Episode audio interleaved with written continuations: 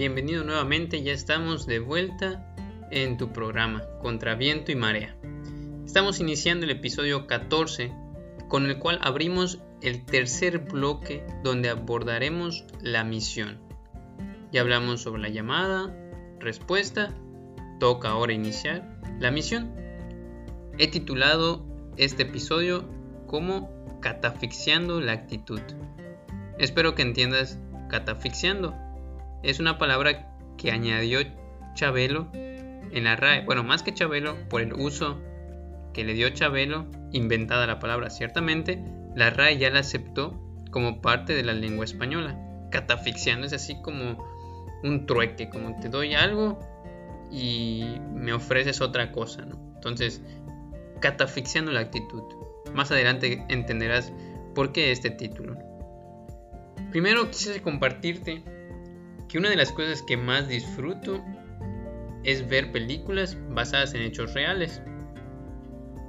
Sí, lo sé, sé que el cine y, bueno, toda esta producción le pone un poco o a veces mucha más salsa de lo que en verdad sucedió. Pero en el fondo, alguna parte estoy seguro que es verdad. Sí, a veces exagera, pero sé que en el fondo hay parte de verdad. Por eso cuando veo, una película basada en hechos reales, luego me pongo a analizarla con la persona con quien lo haya visto. Más que analizar, nos ponemos a platicar, ¿no? ¿Qué, le pareció? ¿Qué vio? ¿no? Y empezamos a analizar aquellas cosas que la película me deja. O sea, este personaje que aparece, ¿qué me enseña? ¿no? O las situaciones que me enseñan hoy por hoy. Tanto positivas como negativas. Por eso es muy enriquecedor. Les pudiese compartir un montón de películas que tienen muy buenos mensajes vocacionales, de responsabilidad social, de fe, de esperanza, en contra de discriminación, etcétera, etcétera, etcétera, de su autosuperación, bueno, un montón. Pero no se trata de esto el podcast. Eh, este podcast habla sobre la vocación. Tendré que hacer uno para hablar de películas, pero será en otro momento a lo que quiero llegar es a lo siguiente.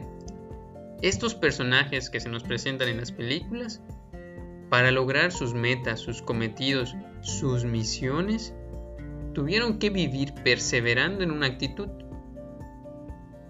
Y no les fue fácil, pero perseveraron en una actitud, ya sea de fortaleza, de vivir y de hablar con la verdad, de constancia, de fe, de ayuda, de trabajo en equipo, bueno, alguna actitud habrán trabajado, perseverado y con ello alcanzado su misión.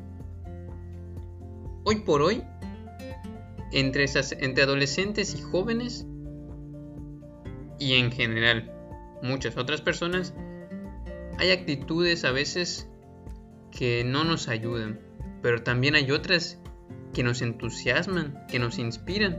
Mencionaré algunas así como que las más generales o globalizadas, y a ver en cuál te identificas.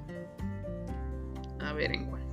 La primera, la he titulado Sensibilidad de cristal.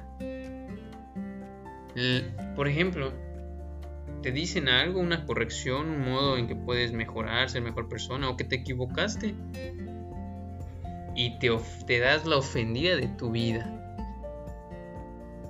¿por qué me dice esto? ¿Por qué me lo dice así? ¿Quién se cree? No sé qué, por acá. Y tú dices, oye, solo te quiero ayudar, o sea, en ningún momento te ofendí. ¿Por qué te pones en ese plan? Y cuando me topo con experiencias así, recuerdo a mis abuelos, ¿no? Que mis abuelos, bueno, mi abuelo, a los 13 años lo ponían a trabajar y lo regañaban y el modo de educación que a lo mejor no era el mejor, pero bueno, ahorita es un, un santo y sabio Señor. Y no repitió lo que le hicieron. No lo repitió. Es diferente, más allá de quejarse, aprendía de lo que de lo que de la situación que pasaba. Ahorita no. Ahorita enseguida mis derechos, quién te crees, etcétera, etcétera. Todo me daña, no me lo puedes decir así. Y solo se habla de derechos, pero olvidan las obligaciones. Sensibilidad de cristal la segunda actitud es el pensamiento débil. Pues yo hago lo que me dicen, o sea, no, pienso, no reflexiono en lo que me dicen, lo que me proponen. Además, si todos lo hacen, pues yo también lo hago. Donde me lleve la corriente, o sea, si se tiran al pozo, yo me tiro al pozo, nos grabamos en Facebook, nos hacemos populares.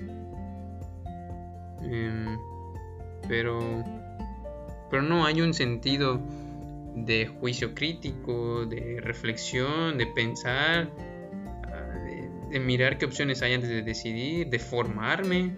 No, no hay nada de eso lo que los demás digan y lo que los demás hagan, yo lo repito. Así como pensamiento débil. Otro puede ser el sinsentido. Y ahorita la pandemia ha manifestado, nos ha manifestado mucho. Todo me aburre, no hay nada que llene mis expectativas. Hago algo y me agrada, pero luego como que necesito algo más. Em, en el fondo, esto nos manifiesta un deseo de trascendencia que tratamos de llenar. Muchas veces con cosas externas, cuando en realidad este deseo de trascendencia pide cosas no externas, espirituales, internas. Por eso nunca terminamos de hallar el sentido a las cosas. Y todo lo aburre, nada lo satisface, etcétera, etcétera, etcétera.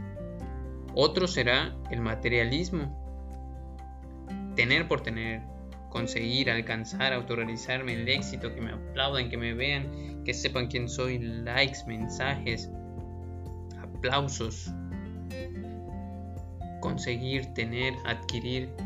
No tengo dinero, pero me endeudo para adquirirlo, para que me vean este reloj, esta camisa, esta playera, estos aretes, este celular, esta computadora que bueno, tampoco nos, nos ayuda mucho esta actitud. El gastar por gastar, el tener por tener. Pero vendrán otros, otras actitudes que nos animarán a, a mirar el lado positivo, ¿no? Por ejemplo, estos soñadores que tienen mucha energía, se plantean nuevos proyectos, eh, son constantes para alcanzarlos, las dificultades que se les presentan lo ven como oportunidad de crecimiento, que, sueñan con alcanzar algo, no como algo eh, ilusorio, sino como una meta alcanzable y se esfuerzan y emprenden y hacen. Oye, qué padre. Tener un sueño, tener una motivación siempre es un impulso para seguir caminando. Y estos son muy parecidos a los siguientes que he puesto, emprendedores perseverantes. Hacen frente a las, hacen frente a las crisis, a las dificultades por seguir adelante buscan medios, piden ayuda, consiguen herramientas, se forman, estudian, crean relaciones con otras personas, se ponen en acción, no esperan a que les digan. Ellos empiezan a conseguir, a armar, a proponer, a, hacer publicidad, se dan a conocer. Emprendedores y perseverantes. No les va fácil, no les va fácil, no es fácil, pero ahí van caminando. Las grandes empresas que ahora, o a veces me vienen dos a la mente, Dos grandes empresas iniciaron en el garage, Apple y Amazon. Fueron emprendedores y perseverantes. Esto nos debe de animar a, yo igual que puedo hacer. A lo mejor no voy a ser un empresario, pero en otro sentido, ¿qué puedo hacer? ¿Qué puedo emprender? ¿Cómo puedo ayudar? Otra actitud será los positivos. Son aquellos que se forman, desean aprender, conocer, abrir nuevos horizontes, ver las cosas eh, de las difíciles que, que, aprendieron. Siempre conseguir cosas nuevas en cuanto a conocimientos, en cuanto a relaciones, personas. Son de mente abierta en el sentido de quiero formarme, quiero aprender. Quiero ver las cosas, tratar de encontrar la verdad, el bien. Hombres positivos. Y por último, la última actitud que, he identificado son aquellos hombres y mujeres de fe miran la vida con los ojos de Dios y descubren su presencia en los acontecimientos, positivos y negativos. Pero sobre todo saben, se saben perdón, amados por Dios y eso le da sentido a su vida. Se saben amados, se saben llamados y han adquirido en la práctica y el esfuerzo a ver las cosas como Dios las ve. Y Dios a ti te ve como su hijo. Y Dios a ti te ve como alguien amado, como alguien llamado hombres y mujeres de fe. Esta es nuestra invitación, este es el camino a seguir. Hay estos y muchas otras actitudes más. Ninguna es buena o mala, tranquilo. Son modos de navegar en el mar de la vida. Tú decides con cuál vivir, con cuál quedarte. Y hoy por hoy, ¿tú con cuál de estos te identificas? Hoy por hoy, ¿cuál te gustaría que fuese tu actitud? Mucho ánimo en nuestra respuesta, en nuestra configuración, en este deseo de crecer, de mirar nuestra actitud y de cambiar. Nos escuchamos en el próximo episodio recuerda que, a contraviento y marea, que Jesús es nuestro faro. Te envío un abrazo.